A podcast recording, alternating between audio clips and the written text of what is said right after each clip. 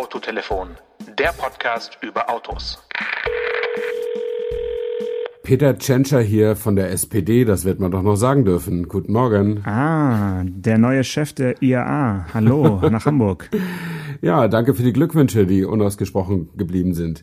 Ähm, ja, lieber Janosch, wir müssen uns heute mal für zwei Minuten mit der SPD und ihren politischen Erfolgen ähm, befassen, äh, weil mehr als diesen einen gibt's ja auch nicht. Die Hamburg-Wahl zwar mit acht Prozent weniger Stimmenprozentpunkten äh, abgeschlossen, aber trotzdem als strahlender Sieger. Wer hätte das gedacht? Du? Gab's schon lange nicht mehr, ne? Also das ist, war wirklich irgendwie ungewohnt, gestern so die, die Fernsehberichte zu sehen, so strahlende, feiernde Genossen. Das äh, kannte man sonst nur aus dem Geschichtsunterricht und wahrscheinlich die jüngeren Hörerinnen und Hörer äh, bei uns von Autotelefon haben sowas noch nie gesehen. Ähm, sonst immer nur die, die normalen äh, betroffenen Gesichter. Ja, äh, so richtig Grund zur Freude, ja, kann man vielleicht jetzt un unter den aktuellen ähm, Geschehnissen schon, schon irgendwie ein bisschen mitfühlen. Das ist, tut auch mal gut, wenn man mal, wieder oben steht, so, das ist ja in Ordnung, soll ein bisschen ausgeglichen sein. Aber ich dachte, du, du willst schon einen Hinweis darauf geben, dass Hamburg äh, die nächste IAA ausrichtet. ja, äh, wird sich's denn tun? Ist die Entscheidung schon gefallen? Nee.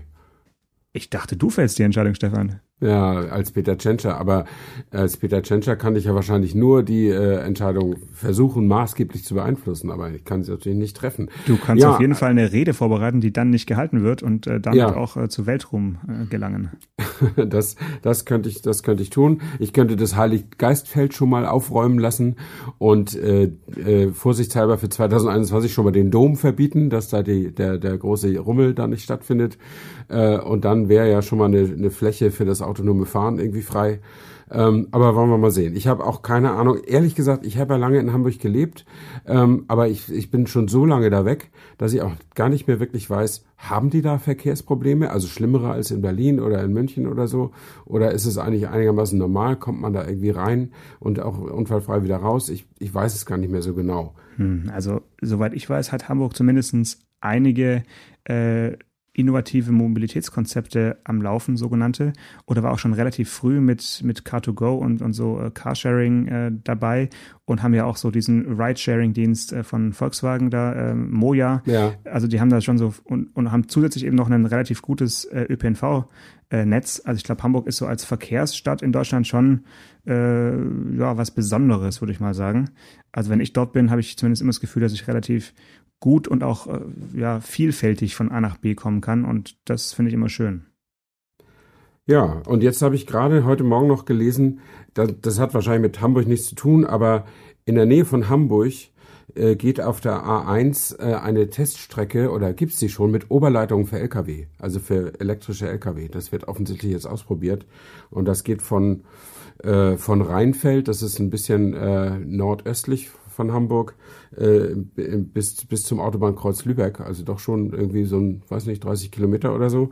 Äh, und da können jetzt Lkw äh, mit so einer, mit so einem Stromgleiter äh, wie, wie so ein Zug äh, dran fahren und ihre Akkus laden. Ja, das ähm, gibt's ja in, äh, im Rhein-Neckar-Raum auch schon, in der Nähe zwischen Mannheim und Frankfurt äh, bin ich auch schon öfters mal auf der A5 äh, lang, lang gefahren, nennt sich E-Highway, äh, hat aber, glaube ich, nur wenige Kilometer äh, da, also auf der A5, ich schätze mal, also gefühlt sind es vielleicht acht oder zehn ähm, Kilometer und ich habe da auch noch nie einen LKW mit Oberleitung fahren sehen, außer auf den Pressefotos äh, von, von Scania.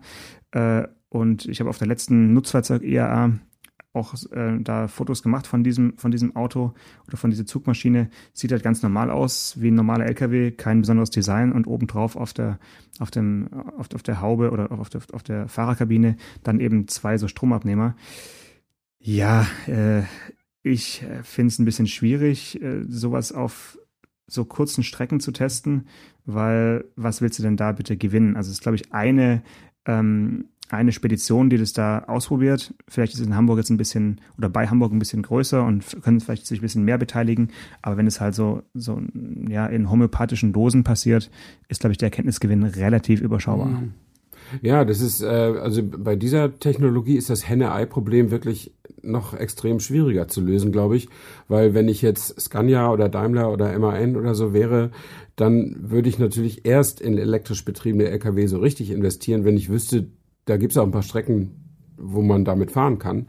Und äh, wenn ich der zuständig wäre für diesen Oberleitungsausbau, würde ich das natürlich auch dann erst richtig machen, wenn ich wüsste, dass die Lkw-Industrie auch Fahrzeuge dafür baut. Ähm, also da muss man wahrscheinlich sich dann doch nochmal enger zusammenschließen zwischen Industrie und äh, Regierung und da mal irgendwie einen Plan machen, sonst funktioniert das wahrscheinlich nicht.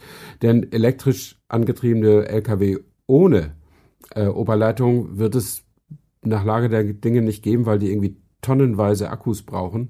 Ähm, und dann haben sie einfach nicht mehr genug Platz, um Ladung zu transportieren und verdienen nicht genug Geld gegenüber den Diesel-LKWs. Ähm, also man, äh, man spricht davon, dass, dass diese LKW die Oberleitung ähm, äh, nutzen, dass die so eine Reichweite von 50 Kilometern ohne Oberleitung haben und dass das dann geht, um von der Autobahn runterzukommen bis zur Spedition und dann wieder zurück und dann wird äh, wieder Strom geladen während der Fahrt sozusagen. Mhm. Ähm, aber das ist natürlich, wenn das jetzt nicht, also der Plan ist wohl, dass man 4000 Kilometer Autobahnnetz äh, mit Oberleitung ausstattet, äh, das sind so 35 Prozent etwa. Ähm, das heißt aber eben, dass du deine LKW, so du die dann baust, äh, auch eben nur auf diesen Strecken auch einsetzen kannst, weil so ansonsten sind die, verenden die hilflos in der Provinz. Ne? Hm.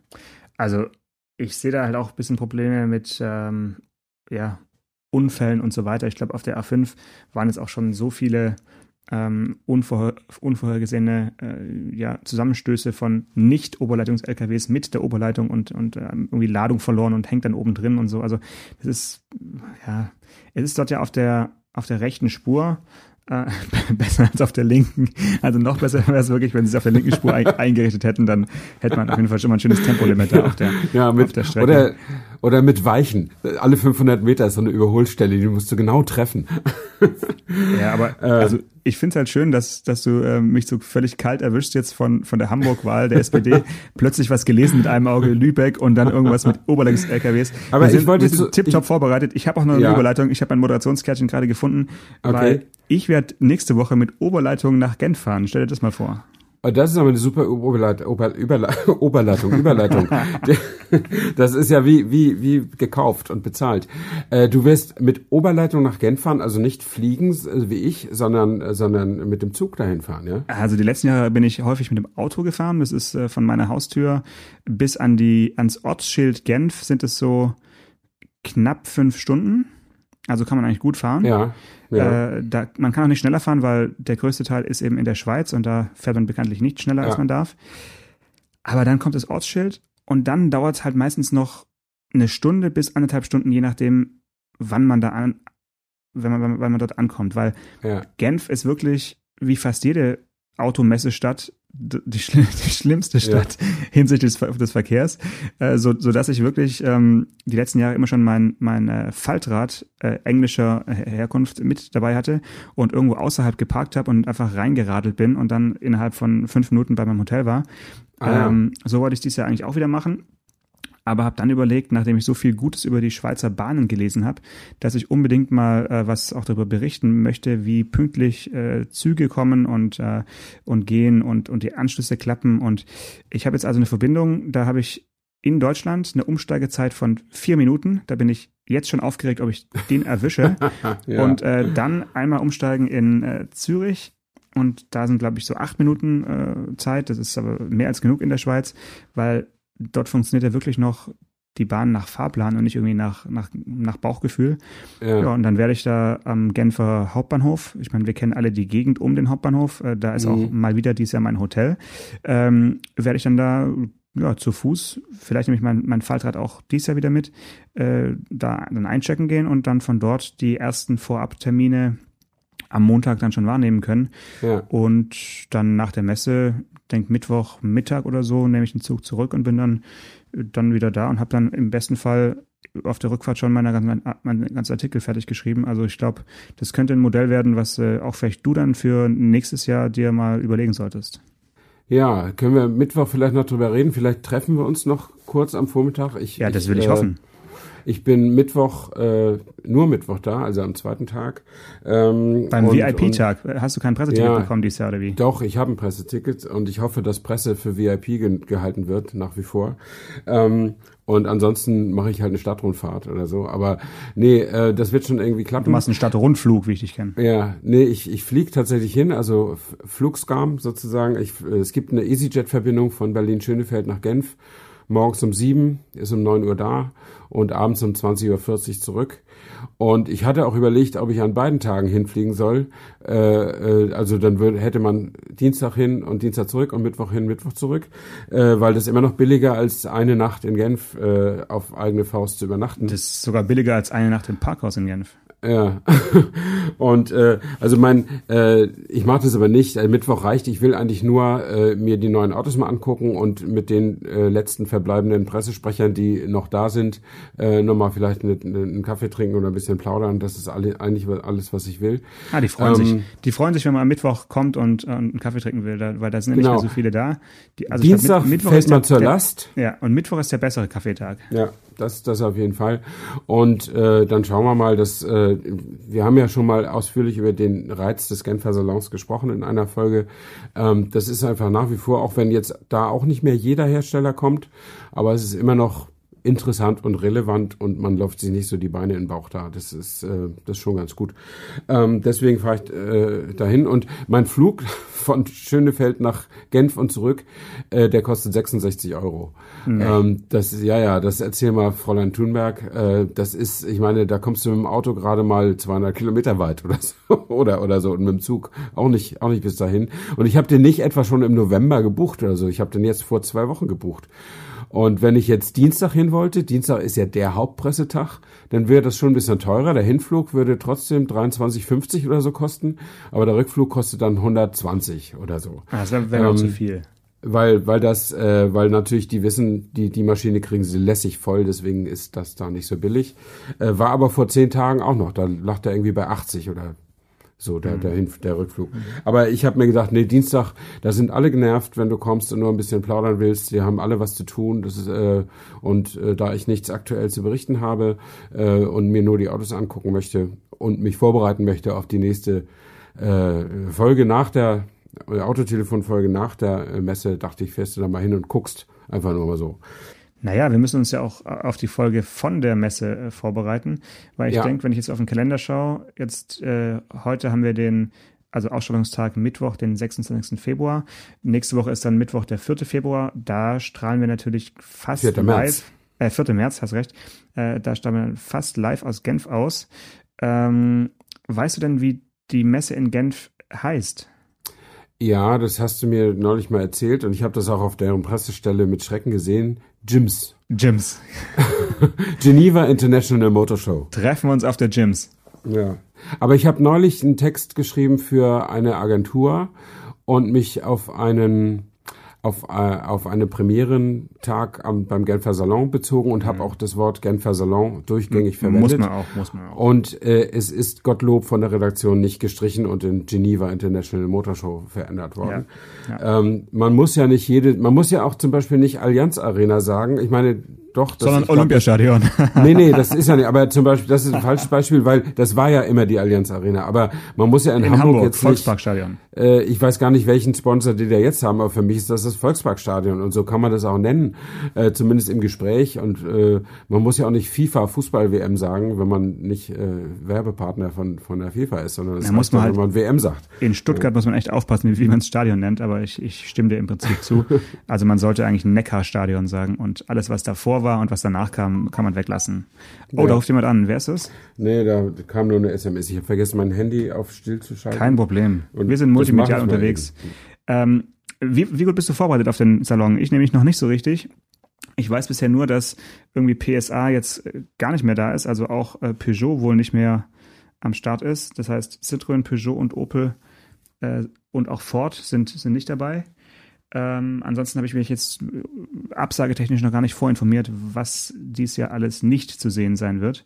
Ähm, ich denke, trotzdem wird ja, werden doch noch genug Hersteller da sein, damit wir viele spannende Sachen sehen können. Und wir haben jetzt auch schon vorab ein paar Sachen sehen können und du zumindest. Du bist ja, ja. extra mit dem ähm, Nachtzug nach Paris gefahren, habe ich gehört. ja, ich war in Paris mal nachgucken, ob das da wirklich so ist, wie wir letzte Woche be äh, besprochen haben. Ähm, und wir sind, äh, also ich bin tatsächlich natürlich hingeflogen, ähm, um eine äh, Vorabpräsentation zu haben bei Renault äh, für den elektrisch angetriebenen Twingo, Twingo ZE oder ja, Endlich, endlich kann man sagen. Ja, endlich. Äh, denn das baugleiche Modell von Smart gibt es schon seit drei Jahren. Ähm, den Smart V4 EQ, also anfangs ED, aber jetzt EQ. Ähm, und jetzt haben, haben die Franzosen aber nicht nur nachgezogen, sondern die lange Wartezeit äh, auch genutzt, um ein bisschen was am Antrieb zu ändern. Also der Motor ist der gleiche, 82 PS. Das ist auch der, ähm, der Zoe. Äh, genau, der auch im Zoe ja. ist. Und ähm, der Akkusatz ist aber anders äh, und äh, bietet äh, auf jeden Fall schon mal eine größere Reichweite, also hat mehr Kapazität, irgendwie 21 Kilowattstunden statt 17,5 oder was der, was der Smart hat. Ähm, und ich meine, das sind natürlich, die, die Normreichweite ist 180 statt 153 Kilometer. Das ist jetzt beides jetzt ja nicht die Welt, das sind ja Kleinstautos. Kann entscheidend sein, kann entscheidend und sein. eben, auf dem Weg ist, nach Stralsund. Das habe ich äh, in meinem Text auch geschrieben. 27 Kilometer sind für Benzin und Diesel nicht entscheidend, aber beim Elektroauto ist es der Unterschied zwischen Ankommen und Liegenbleiben. Ähm, also da muss man natürlich aufpassen was man macht. Aber es geht nun mal, diese Autos sind ja 3,60 Meter nur kurz und dann sind die Akkus halt so da eingebaut. Das sind ja also auch, wenn sie Benzinantriebe haben, ist der Motor ja hinten im Heck und ja. unterm Boden, also nicht sitzt also nicht im, im Heck wie beim Porsche oder beim Auf VW Käfer, ne? sondern man man sieht ihn halt nicht ähm, und dadurch ist der Boden sowieso ein bisschen höher und das heißt, es war Platz für Akkus äh, in der Mitte des Autos unter Flur, also unterm Boden, so dass also nichts verändert werden musste am Package und da keine Einbußen erzielt wurden, aber man hat jetzt deswegen auch nicht 300 Kilometer Reichweite, weil dann hätte man das Auto noch irgendwo räumlich beschränken müssen und das äh, empfiehlt sich bei so einem kleinen Auto ja nicht unbedingt. Insofern, ja, ganz altmodische Art und Weise. Mein Elektroauto fährt weniger als 200 Kilometer und ich muss immer mal gucken, wo ich Strom herkriege. Dafür fahre ich es auch nur in der Stadt. So ja. ist der Plan. Aber haben Sie gesagt, warum Sie ihn erst jetzt bringen? Weil ich meine, Renault ist doch eigentlich Vorreiter in Elektroautos oder zumindest in, in Serienfahrzeugen, äh, wenn man uns überlegt, wenn man sich überlegt, dass da schon so Sachen wie Fluence und äh, dann eben auch Zoe oder der Kangoo ZE war auch schon sehr früh, nicht zu vergessen der Twizy und jetzt kommt erst quasi zum zweiten Lebensabschnitt äh, der, der, der Baureihe, kommt der Twingo. Das ist doch schon eigentlich extrem spät, oder? Ja, das finde ich auch, aber das wurde nicht so genau erörtert, zumindest mit mir nicht ähm, und in der Pressekonferenz auch nicht. Also was, worauf sie natürlich hinweisen, äh, dass sie natürlich jetzt die bessere Akkutechnik haben, aber Kunststück, wenn man dreieinhalb Jahre wartet, dann hat man natürlich auch eine neue Generation am Start. Ähm, aber ich kann mir das nur so denken, dass einfach der Zoe äh, so enorm wichtig war und dass sie den so richtig zum Fliegen bringen wollten und dass sie sich dann nur auf das eine äh, konzentrieren wollten. Und außerdem haben sie vielleicht auch ein bisschen abgewartet, was wird eigentlich aus Smart? Also Smart ist ja, wie wir wissen, wandert ja nach China ab sozusagen. Ähm, und äh, vielleicht haben sie dann überlegt, vielleicht trennt sich das Ganze mal irgendwie und dann emanzipieren wir uns auch so ein bisschen auf der Antriebs- und, und hm. äh, Managementseite, was, was, den, was den Strom angeht. Aber das kann ich, das kann ich nur, nur spekulieren. Hm. Was interessant ist aber an dem Akku, ähm, nicht nur, dass er eine höhere Reichweite bietet, sondern der ist wassergekühlt. Ähm, das ist jetzt auch sogar neu im Gegensatz zum Zoe. Äh, die Wasserkühlung ist, äh, ist eine ganz, ganz wichtige Sache, ähm, denn die Akkus leiden nicht nur unter Kälte im Winter, das weiß jeder, dass sie da weniger Reichweite bieten und dass die Kälte denen zusetzt, auch jetzt glaube ich, was Dauerhaltbarkeit angeht, sondern die leiden auch unter Hitze. Und damit ist gar nicht mal unbedingt äh, der Klimawandel gemeint mit 40 Grad in der, in, in der Pariser Innenstadt, äh, sondern wenn man den Wagen mal wirklich ruppig und hart fährt, wie es vielleicht Car2Go Leute auch immer machen, immer alles am Anschlag und so, kostet ja nichts. Ähm, Und äh, wenn man ihn dann auch heiß wieder abstellt und so weiter, das nehmen die Akkus eben auch auf Dauer übel. Und deswegen haben sie da äh, das Batteriemanagement äh, um eine Wasserkühlung er ergänzt. Und das finde ich schon einen ziemlich äh, interessanten Ansatz, muss ich sagen. Also eine vertrauensbildende Maßnahme. Also es ist ja so, dass die Vertrauensbildung bislang äh, über lange Garantiefristen geht. Ich glaube, es gibt keinen Elektroautohersteller, der weniger als acht Jahre auf seine Akkus gibt. Ähm, aber äh, trotzdem wäre es ja ärgerlich, wenn nach vier Jahren der Akku in die Knie geht und man muss sich dann kümmern, dass man einen neuen kriegt und dann weiß man nicht, ob der Hersteller es wirklich so ernst gemeint hat und so weiter. Äh, sicherer wäre man ja, wenn man einfach wüsste, das Ding hält wenigstens so lange wie ein Benzinmotor hält oder wie, ja, wie, wie so ein Antriebssystem im, im normalen Auto eben hält. Ähm, und das weiß man eben ja wirklich noch nicht, weil ja noch nicht so viele Autos wirklich so lange Jahre im Feld sind. Mhm. Und insofern finde ich alles, was, was die auf der Ingenieurseite tun können, um, äh, um die Akkunutzung äh, zu stabilisieren, äh, finde ich, äh, finde ich schon mal interessant und gut. Also wenn die Kühlung halt auch dann bei Minusgraden äh, nicht irgendwie einfriert. Wasserkühlung ist, äh, hört sich immer ein bisschen schwierig an. Ist natürlich wahrscheinlich äh, eben nicht nur Wasser, sondern äh, irgendwelche Flüssigkeit. Dann, ja. Genau, genau. Also mhm. eine Flüss und wenn sie genauso zuverlässig ist wie äh, ja ein, ein luftgekühltes System, was wirklich nur umströmende Luft braucht, ähm, weil ich weiß es, dass es von einigen Elektroautos halt super aufwendig ist, um eine Wasserkühlung irgendwie stabil ja, hinzubekommen und die auch dann genauso lange hält wie ein Akku, äh, sagen wir mal mindestens acht Jahre, weil sonst brauchst du wieder eine, eine, eine Garantie auf die Wasserkühlung oder also auf alles im Prinzip, was Antrieb ist. Also interessant auf jeden Fall. Haben Sie denn was zum Preis gesagt? Weil ich habe die Pressemitteilung 17 Mal durchgelesen und äh, nichts zum Preis gefunden. Nee, da findest du auch beim 18. Mal nichts. Der Wagen kommt ja erst zum Jahreswechsel auf den Markt. Also ja, echt Ende 2020 und 21. Naja, das ist dann, wäre sehr unüblich, wenn man dann schon Preise nennen würde. Jedenfalls nennen sie keine. Aber ähm, er wird wohl teurer als der Smart EQ44 und der geht, glaube ich, bei 22.600 los, also dann äh, ohne irgendwelche Förderungen. Ja, da was was kostet so eine Wasserkühlung mehr und und wie, wie viel ja. wie viel nimmt Renault für die für den größeren Akku? Also dann wird er wahrscheinlich ja vielleicht kostet er eigentlich ähnlich viel wie der Smart, weil mhm. er einfach nicht so viel Lifestyle äh, Aufpreis bekommt. Ja, also der größere Akku, das sind ja nur vier Kilowattstunden. Ich glaube, das ist das lässt sich wegstecken, äh, einfach indem die Fertigung einfach ja auch inzwischen günstiger geworden ist für Akkus. Aber ähm, ja, also ich, ich weiß nicht, ob die wirklich höher gehen mit dem Preis als, als beim Smart. Also es ist halt doch, äh, ein, ein Renault Twingo ist halt äh, kein Premium-Produkt und nicht mal ein Möchtegern-Premium-Produkt. Das ist halt einfach ein Kleinstwagen. Ähm, aber ob man da jetzt auf Smart-Preisniveau sich trauen kann, da wäre ich nicht so sicher. Ähm, man muss es ja auch so ein bisschen, das Witzige ist ja, der Zoe, der ja größer ist, der wird dann möglicherweise zumindest mal gefühlt billiger sein, weil, den, weil du den ja ohne Batterien kaufen kannst und die Akkus dann mietest. Und beim Twingo wird es aber nicht so sein. Da, äh, da kriegst du nur das komplette Paket. Das haben sie schon verraten, ja? Ja, ja. Okay, okay. Ja gut, ich bin gespannt äh, eigentlich auf den Fahrtermin, weil ich fand den Twingo immer ganz cool. Das Einzige, was mich an dem Auto gestört hat, war dieser Motor, äh, der da hinten äh, rappelt und eigentlich viel zu viel verbraucht hat, also der, der Benzinmotor.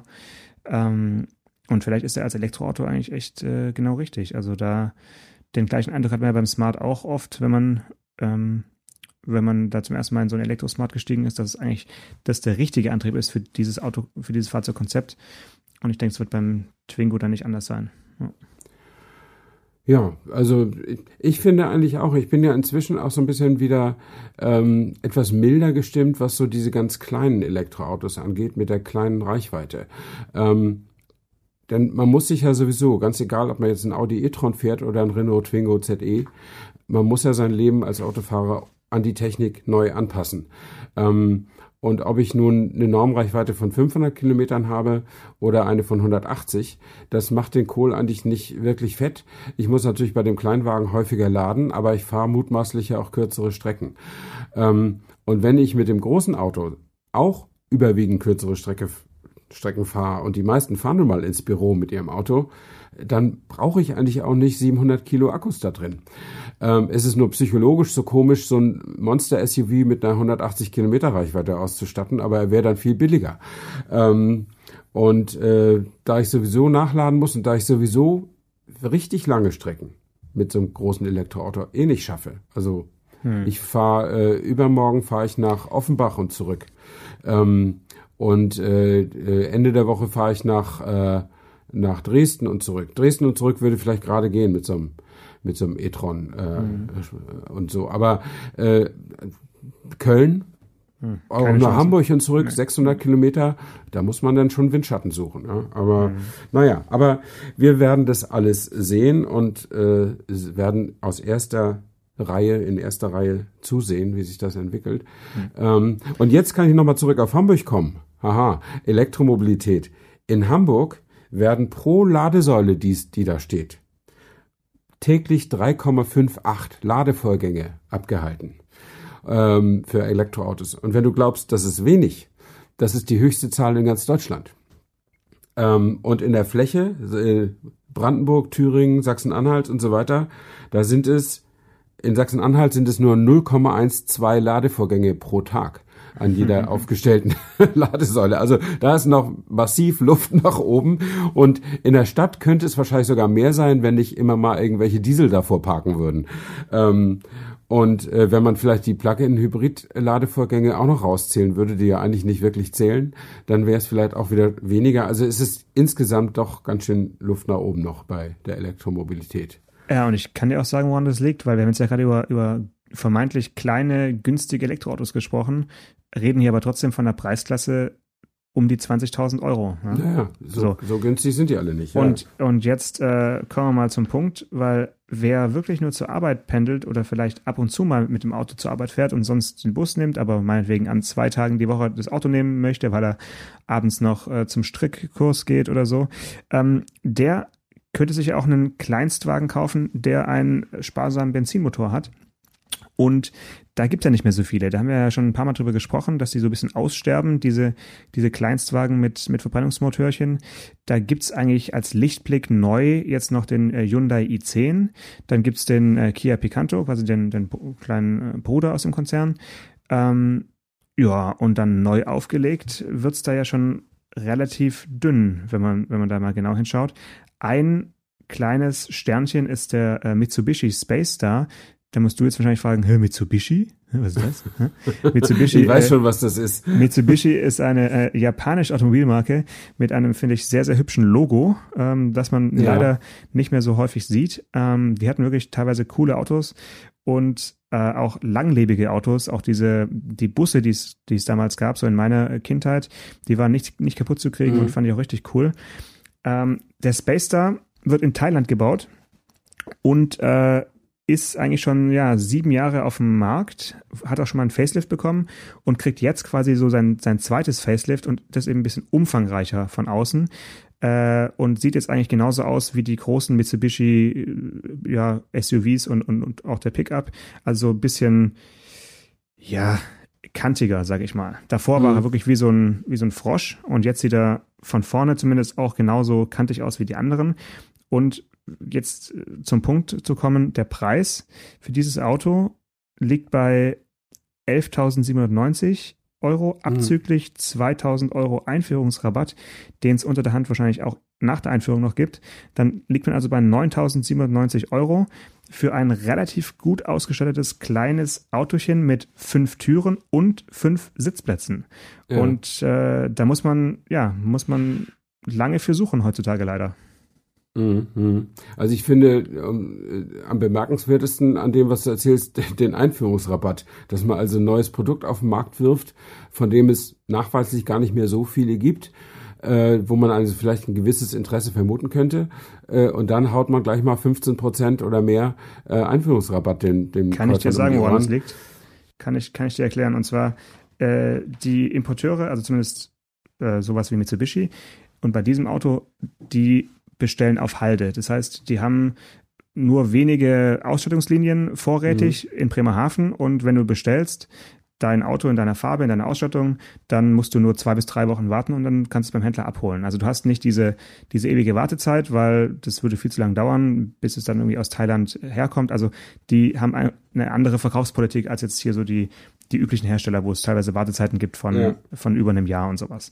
Und deswegen haben die immer so oder häufig sogenannte Intro oder eben Edition One, kennt man auch von, von Mercedes, also so Einführungseditionen, die ein bisschen besser ausgestattet sind als die vermeintliche Basisausstattung. Und um dann aber preislich eben attraktiv zu sein, wird halt ein, äh, ja, ein Einführungsrabatt auf die Intro-Edition gegeben, damit diese äh, Ausstattungslinie ungefähr auf dem äh, Preisniveau des Basismodells liegt. Also du kannst auch so einen, so ein Auto kaufen ohne Einführungsrabatt mit der Basisausstattung für 10.490 Euro. Damit ist er jetzt insgesamt 500 Euro teurer als bisher, also mhm. eigentlich über der magischen 10.000 Euro Grenze.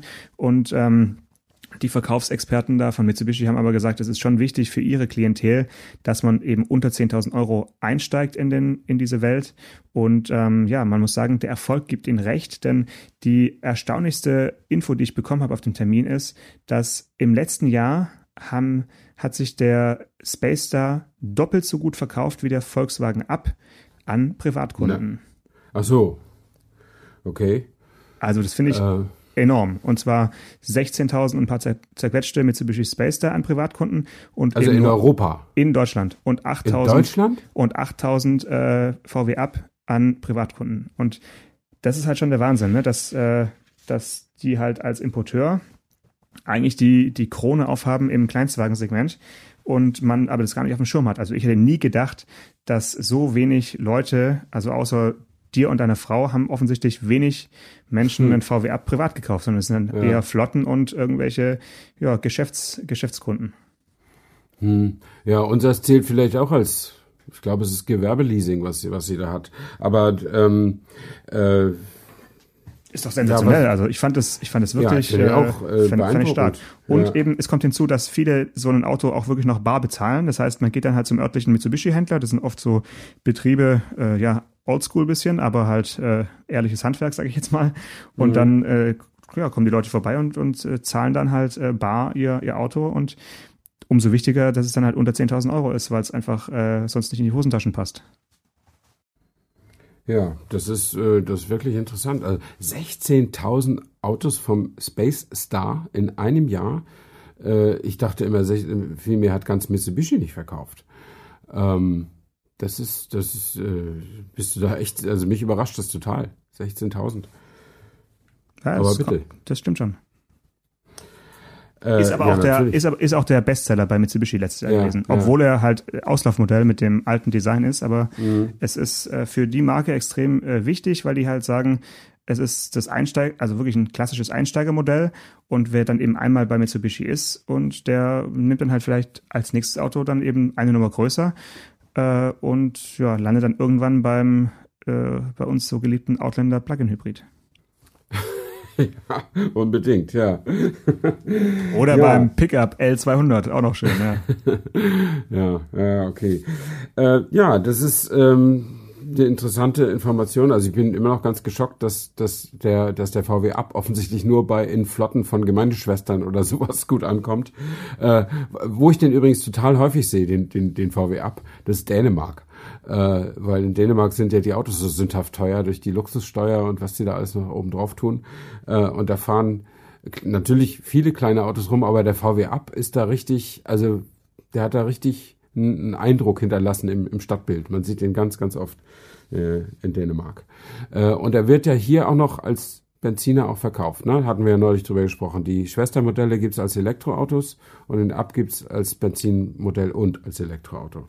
Eher noch, aber ich glaube, es also die, auch die Tage des Ab äh, mit Automotor sind gezählt und äh, er soll auch dieses Jahr auslaufen. So war zumindest die Information, die ah, ich ja, bekommen okay. habe. Also ja, aber ja, also wie gesagt, für, für mich war das genau ich war genauso schockiert wie du. Ich habe es gar nicht geglaubt. Ich dachte, ja, ja, das ist irgendwie der der Produktmanager äh, möchte irgendwie sich ist ein Hochstapler, ja, und möchte sich irgendwie wichtig tun. Aber er hat mir die KBR-Zahlen gezeigt und ich habe auch noch mal ja. reingeschaut. Ja, okay. das, das ist, ist korrekt. Also der der App hat sich im letzten Jahr nicht mehr so gut verkauft ähm, und war, ich glaube, so knapp 30.000 Zulassungen und mhm. äh, davon aber halt ähm, ja nicht mal die Hälfte an Privatkunden. Ja. Und ähm, beim, beim Space da halt genau andersrum. Aber mhm. zu dem Auto noch, sei noch gesagt, es ist halt trotzdem wie so eine Zeitreise, ne? weil das Interieur im Mitsubishi wurde jetzt nicht groß angefasst, außer dass mhm. man äh, Apple CarPlay und Android Auto ermöglicht. Das ist also alles in Ordnung. Aber sonst sieht es halt von der Formgebung aus so ein bisschen wie äh, Back to the 90s. Also man könnte sagen, ein sehr bewährtes Design. ja, das ist halt so, ne? Wenn, wenn ein Auto sieben Jahre läuft oder acht und dann kommt das zweite Facelift, äh, ja, dann die, man kann ja die Strukturen nicht anfassen. Also wenn man es könnte, würde man es ja tun, aber man kann oder will sich das nicht leisten und macht dann halt lieber ein zweites Facelift und dann sind halt gewisse Entscheidungen, kann man nicht mehr revidieren und die Zeit ist so schnelllebig, dass man eben Autos, die fünf, sechs, sieben Jahre alt sind, dass man die schon für alt hält. Da da, da machst du nichts dran. Und es liegt natürlich auch daran, dass es eben für den Hersteller so schwierig ist, ein kleines Auto noch wirtschaftlich zu machen, wegen dieser, dieser CO2-Geschichten. Und das ist ja so ein, äh, da beißt sich ja die Katze irgendwie in den Schwanz. Also es sind ja letztlich die verbrauchsgünstigsten Autos, aber offensichtlich sind, ist dieser, dieser Gewichtskoeffizient, der begünstigt mehr die größeren Autos als die kleinen.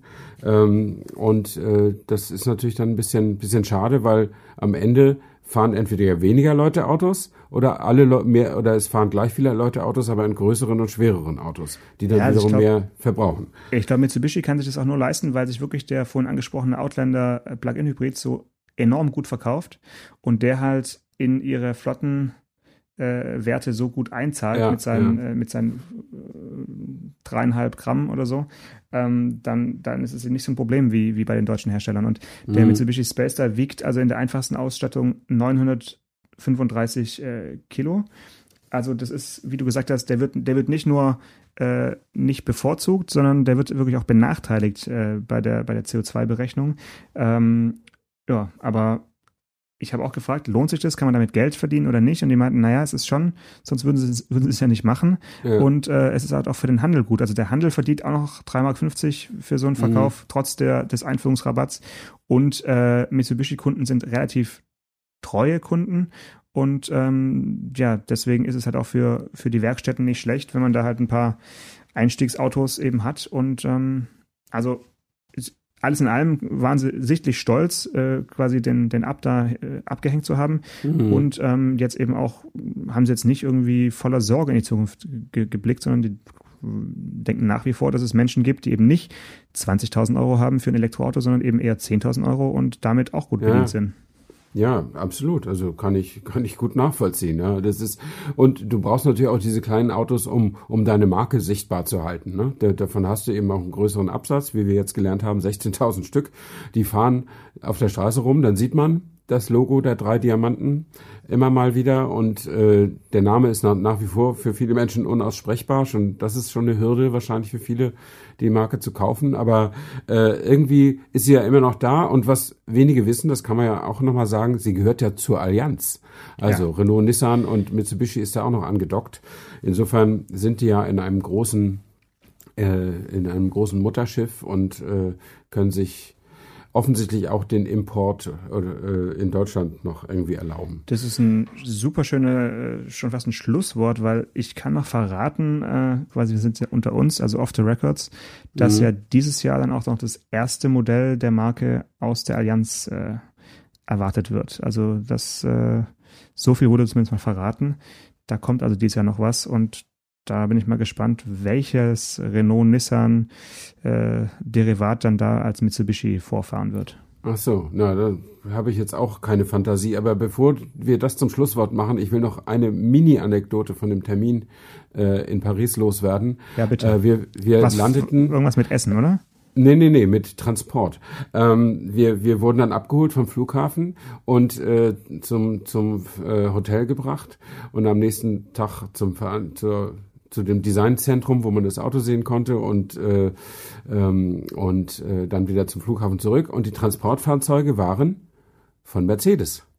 Nicht, nicht etwa, ich meine, der Renault Trafik oder Renault Master oder wie diese äh, ja, kleinen Trafik, Transporter Trafik, heißen, ja. Trafik, äh, die sind ja schon erfunden. Ja. Und ich finde das immer so ein bisschen komisch. Äh, die sind natürlich nicht ganz so luxuriös wie so ein Mercedes Sprinter als Bus, aber ähm, ich finde das immer so ein bisschen komisch, wenn, wenn eine, eine Firma ähm, einen nicht mit ihren eigenen Autos abholt. Ich finde, das ist so, so die, Basis, äh, die Basis der guten PR, dass man seine eigenen Produkte benutzt. Äh, zumindest wenn man Gäste einlädt, die Multiplikatoren sind. Ähm, dann finde ich, sollte man äh, sich nicht schämen, dass man eigene eigene Produkte hat, mit denen man Leute transportieren kann. Äh, ich meine, wenn das, äh, wenn du zu einem Smart-Termin fährst, dann wirst du natürlich nicht in Smart V4 abgeholt, aber da ist dann auch eben kein Renault-Transporter, sondern Mercedes-Transporter am Start. Und, und wenn du zu Porsche kommst, wirst du auch ja. nicht in 911 abgeholt, aber dann sind es halt VW-Busse äh, und so. Ne? Also das habe ich nicht so ganz verstanden, warum die, ich meine, das ist ja auch noch, Paris ist ja auch noch der Firmensitz. Also da werden sie ja noch zwei Trafik irgendwo übrig gehabt haben. Hätte, hätte man meinen müssen.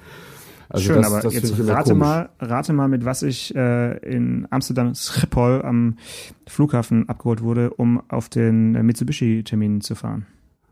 Äh, ja, gibt's gibt's Mitsubishi Kleintransporter? Ich wurde von einem Chauffeur abgeholt mit einer ähm, Mercedes-Benz E-Klasse voll ausgestattet. Oi. Also habe quasi das gleiche Erlebnis wie du, ja. nur nicht im Kleinbus gehabt und dachte auch, yo, war, war ordentlich, ne? Schön hinten äh, auch äh, mit Fläschchen Wasser und äh, bisschen was zu knabbern. Also wie man sich vorstellt und äh, war tatsächlich nach dem Flug mit Eurowings genau das Richtige für mich. Ja, das, das ist nicht schlecht, ja. Okay, Mitsubishi ist, vielleicht entschuldigt, weil die keine, die haben noch keine kleinen Busse, oder? Hier auf, auf dem deutschen äh, zumindest, Markt? Zumindest aktuell nicht, ne? Nee.